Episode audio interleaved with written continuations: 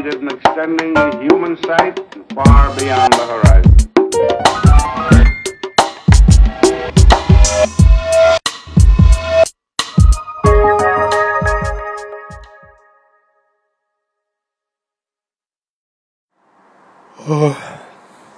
下课了，提问吧。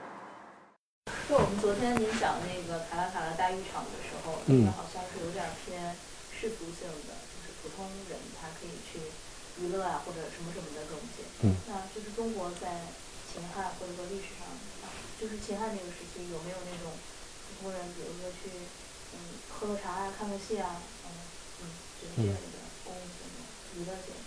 嗯，对，刚刚才说的那个市场里面肯定有。首先，市场不仅是有购物啊、娱乐这些哈、市场在中国历史上还同时承担这个刑场的功能，对吧？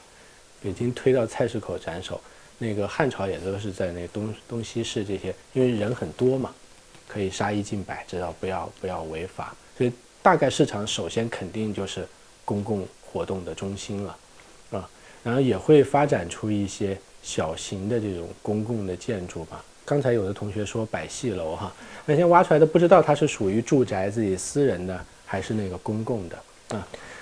更重要的是，佛教进来以后，佛寺来了。呃，宗教建筑通常是承担这个功能的。在中国古代哈，如果说城市公共空间的话，做出最主要贡献的通常是佛寺。比如说发展到北京到了一个什么程度，做这方面研究的学者去数乾隆图里面啊，《乾隆京城全图》里面的这个佛寺，发现内城就有一千多座啊。换句话说，几乎每条胡同里都有一座到两座的寺庙啊。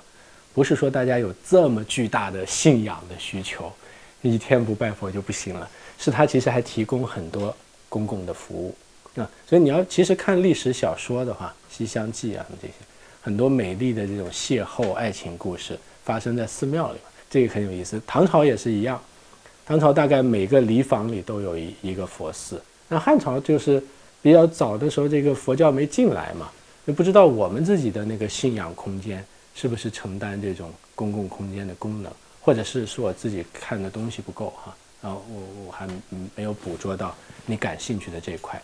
但是往后基本上是这样的，而且我发现一个特别让我感触的事情是，日本的佛寺到今天依然承担着这种城市公共空间的功能啊。首先呢，佛寺就是大家的墓地，佛寺就基本上承担这个火葬场、殡仪馆该承担的这个所有功能，这是其中之一。再一个就是这种公共交往，很多很大的这些佛寺，真是大家社交的地方，不是开开玩笑的。有有有一次看到一幕，我特别触动。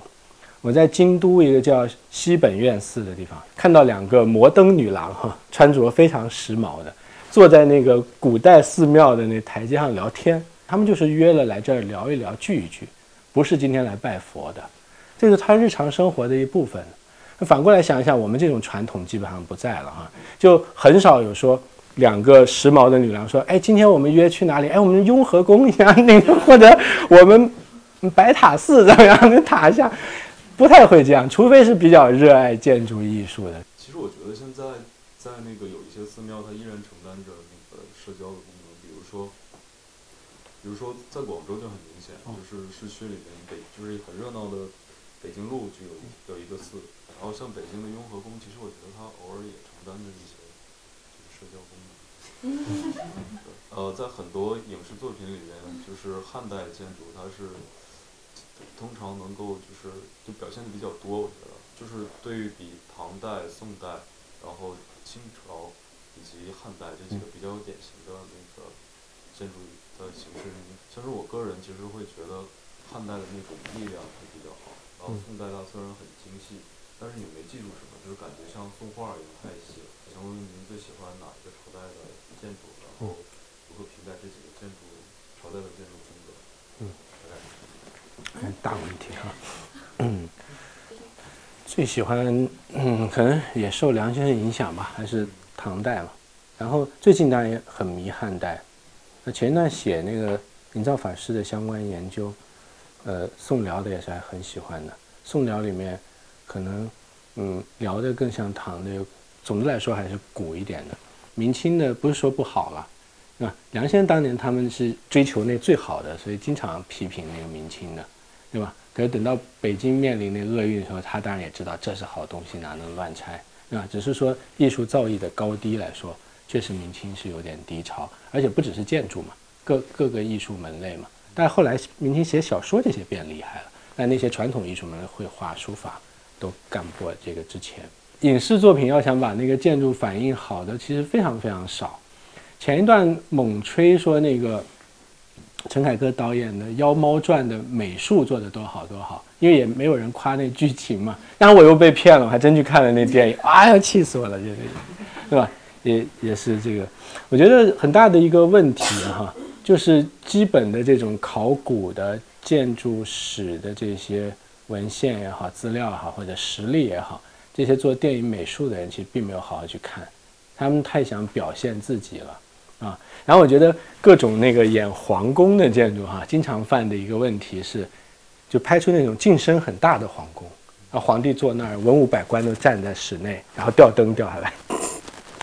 那中国建筑不这样的嘛？你去太和殿一看，你知道扁扁的，对吧？皇帝往那一坐，前面也站不了几个人，文武百官站在前面大广场上的。你拍很远古的这些汉呐唐的时候，没有那么多砖，那个时候，而且你看汉唐这些在那个，呃八百里秦川上面，当然要配土墙了，对不对？你从艺术的效果也是这样啊，对吧？黄土的墙，然后在那个它背后终南山一衬，对吧？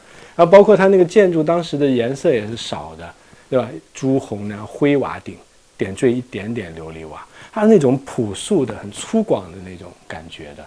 给他们一拍都是特别艳俗艳丽的，对吧？那是他们自己心中的审美，没有把握到那个时代的那个审美。今天比较像这个劲儿的哈，你们要去看那嘉峪关城墙，那个比较是土墙的颜色啊。我觉得唐长安城呢，汉长安城的城墙大概应该都是长那种样子，脏兮兮的那个气氛要拍出来，很粗犷。大街也不是那种下过雨湿漉漉的铺着很整齐的砖，别逗了，黄土路。那李白的诗写那个“大风扬飞尘，停舞暗阡陌”，就一堆那个斗鸡的人开着大车冲过去，然后满天都是灰尘，这才配长安城嘛？干干净净的，不就是小气了嘛？对不对？然后我的问题是，我中国的这种辉煌一直延续到了现代，中间并没有断过。汉唐、嗯、宋这些主要的建筑形式，它能不能支撑？就是代替西方的建筑支撑现代生活的这样的一种呃生活方式，呃交互体系。因为我本来之前想，人人口越来越多，那肯定是高楼大厦占主体。但是其实唐朝是中国最呃全世界最大的都市，它也用中国建筑解释，就是解决过这种人口密集的问题。所以我就是想问，如果呃中国的。中国的建筑，它有没有可能在就是在假想的世界里，以它的优势，然后在现在的生活中给我们截然不同的相反的生活体验？或者说，在未来中国的建筑能不能有它的自身的不可代替的条件，再次成为主流，或者是就是得到它应该有的一席之地？大概是这样的一个。很有意思啊，这视角很别致 啊。因为历史不能说如果嘛，对吧？我们现在就是大胆畅想一下，嗯，其实很感慨的一个事情是，我我们本来和西方是平行着发展的，对吧？然后如果大家大家都变得那个文化很发达，是很好的一件事情。如果是那时候很好的延续下来的话，我觉得就会像当年佛教进中国一样，就我们很好的就把这个外来的文化消化了，然后变成一个有自己特色的佛教。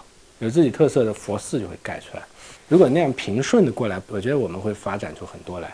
从建筑本身而言，那就是原来有着高超技艺的这堆匠人，开始发现国外的其他的技艺进来，那就看看自己这个和他这个怎么结合在一起，发展自己的东西呗。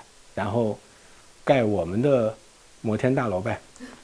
啊，就是因为古代被逼着盖上楼的时候也会上楼的，要盖佛塔不就嘣嘣嘣上去了嘛？看到了那个南方，尤其是那个皖南徽派的时候，他那个耕地非常的宝贵啊，人口又稠密，就上楼了。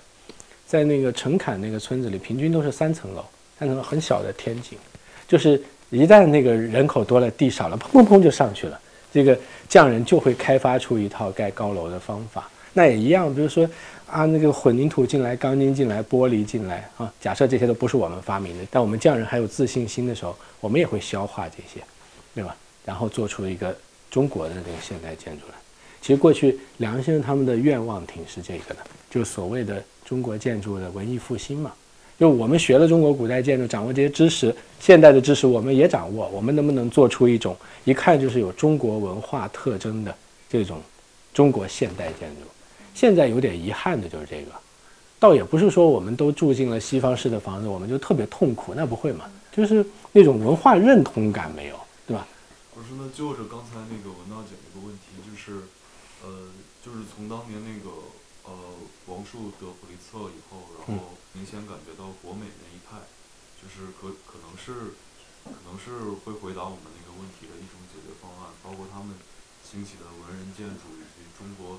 呃，在现代主义下，就是呃这些材料和结构，又加上中国的形式，他们那那那种方法和策略，会不会是一种解决方案呢？而且就是接触到他们以后，也发现他们思考建筑的思路，也的确是呃跟古人那种文人建筑沿袭下来的一种方式。那你你怎么评价他们的那种，就是就是那种方法？嗯好的问题啊，你你不学建筑还真有点可惜了。呃，那很遗憾，那个王树的建筑没有实地考察过，就是了解不算特别多。但我至少可以肯定的是，西方把普利兹克奖颁给他，一定是因为他的设计里面有中国的很很比较浓烈的中国的味道。但因为我没有实地看过，不好评价他这是不是就是非常这个呃康庄大道啊。我倒是可以说另一个人是贝聿铭。贝聿铭很好玩，他就是现代主义泰斗嘛，对吧？就是接受西方现代主义那套东西，然后做到登峰造极，普利兹克奖也得，然后还是在造卢浮宫之前啊，他最重要的项目还没出来，已经得普利兹克奖了。可是老了老了，他挺想那个回来中国做东西，而且做东方的这种东西的。他其实有一个三部曲，三个作品。第一个香山饭店，可能到北京有点水土不服。像一个白色的江南的那种房子，落在了北京的那种感觉啊。第二回他在日本京都附近盖了一个叫美秀美术馆，那就做得很好了，《桃花源记》的意境啊，然后还挺日本、很东方的溶于山水的那个。有了这个试水，他就更有信心，最后回自己苏州老家拙政园边上盖苏州博物馆啊，就所谓的中而兴或者苏而兴嘛。现代建筑的知识掌握，又续上中国传统了，尤其是他苏州老家文脉。他从小在狮子林长大嘛，啊，所以苏州园林的那种东西浸润在他心灵深处吧。我想，在晚年的时候，这个创作的时候，这东西就自然流淌出来了。我觉得那个是挺是一个正道的啊，至少是一个努力的方向嘛，啊，而且他也做到了很高的品质，这这个是非常好。其实现代建筑和中国建筑不矛盾。就你如果真的削足适履是很痛苦的。现代主义的精髓，特别是当代最大行其道的建筑方式是钢筋混凝土框架结构的房子嘛？然后我们满街看的房子都是这样。它什么？它就也是墙倒屋不塌嘛。它就是用钢筋混凝土这种新材料或者钢结构这个新材料做的框架，一个个开间，然后自由组合。这中国木结构建筑的精髓也在这儿。我们是木结构的框架，然后自由的开间，然后自由的组合。然后包括我们有很多的处理空间的这种经验啊，我们庭院深深深几许啊，我们的园林的曲径通幽不以景异啊等等，就是我们可以拿很多支出来和现代建筑一结合，立刻能做出很有意思的中国现代建筑。这对于中国建筑师来说还真不是难事儿，因为原来的原理是相通的，反而西方古典建筑和西方现代建筑隔得有点远，因为它是用墙承重的，我们不管你拱券也好。还是这个什么强承重的，不是框架。但由于我们自己对中国传统视而不见，我们没有找到可以拿传统和现代结合，这这不说捷径吧，至少是很很好的一个创作道路。在这方面做得更成功呢，比这个王树还要早的，其实是日本建筑师嘛，是吧？日本建筑师跟我们学了这套都学会了，对吧？被西洋建筑师热烈地鼓励了一把，你知道吗？建立起自信心了。就是当时现代主义的很很多个泰斗啊，格罗皮乌斯、柯布西耶都去过日本，然后日本这些青年建筑师陪同他们去参观日本古建筑，尤其是像桂离宫啊、茶室啊这些建筑的时候，他一看哇，这个木头的框架结构，然后开间很自由，然后还什么推拉门，什么空间来回流动，这不是我们一直在宣扬的我们的观念吗？对不对？人家那么早就已经盖出来了，所以盛赞日本建筑。啊，日本的早期一代就现代主义的泰斗们，像丹下健三这些人就非常非常有信心，沿着从这些现代主义者学到的这些东西和他们过去的传统，很快就创造出很有日本特色的这些建筑来了。之前说西方的是一个的建筑是一个黄金比例，嗯，然后咱们中国是一个方圆根号二嗯嗯但其实发现他们都是其实都是无限不循环小数，就是是是不是其实像是一种呃无限法则？你说有没有另一种可能？可能也许另一个国家或者说呃另一种建筑也是它的比例其实也是另一个无限不循环小数，然后也是这样一个创能创造出这样的呃永恒的一个建筑。呃，所谓的黄金比，然后根号二是我那天演讲的简化的讲法，就不能说真的就只有这两招啊。比较相通的是各个文化里都发明了圆规和什么三角板、矩尺这些东西，就方圆之间的关系，人类的理性是会很本能的捕捉到的。大家被这个造物主耍得一愣一愣的地方是在，无论你是多杰出的数学家，你也没办法改变这个事实，就是派是一个乱七八糟的数。然后方和圆的关系也是乱七八糟的数，各种乌七八糟的无理数，你拿它没辙。本来圆多美好啊，方多美好啊，套一下也很美好啊，可变成数学怎么没办法呢？对不对？嗯、这很奇妙的。就比较深信美是被数学定义的，是毕达哥拉斯学派嘛，对吧？那些数学家同时又是音乐家，发现音乐的和谐是因为数的比例嘛，那就更深信不疑美蕴含在比例当中。在造型艺术当中也这么认为，对吧？当然也有很多派的人不理这个嘛，因为事实是啊，你就那你也画一个根号二的立面好了，然后设计完特别丑，怪谁去啊？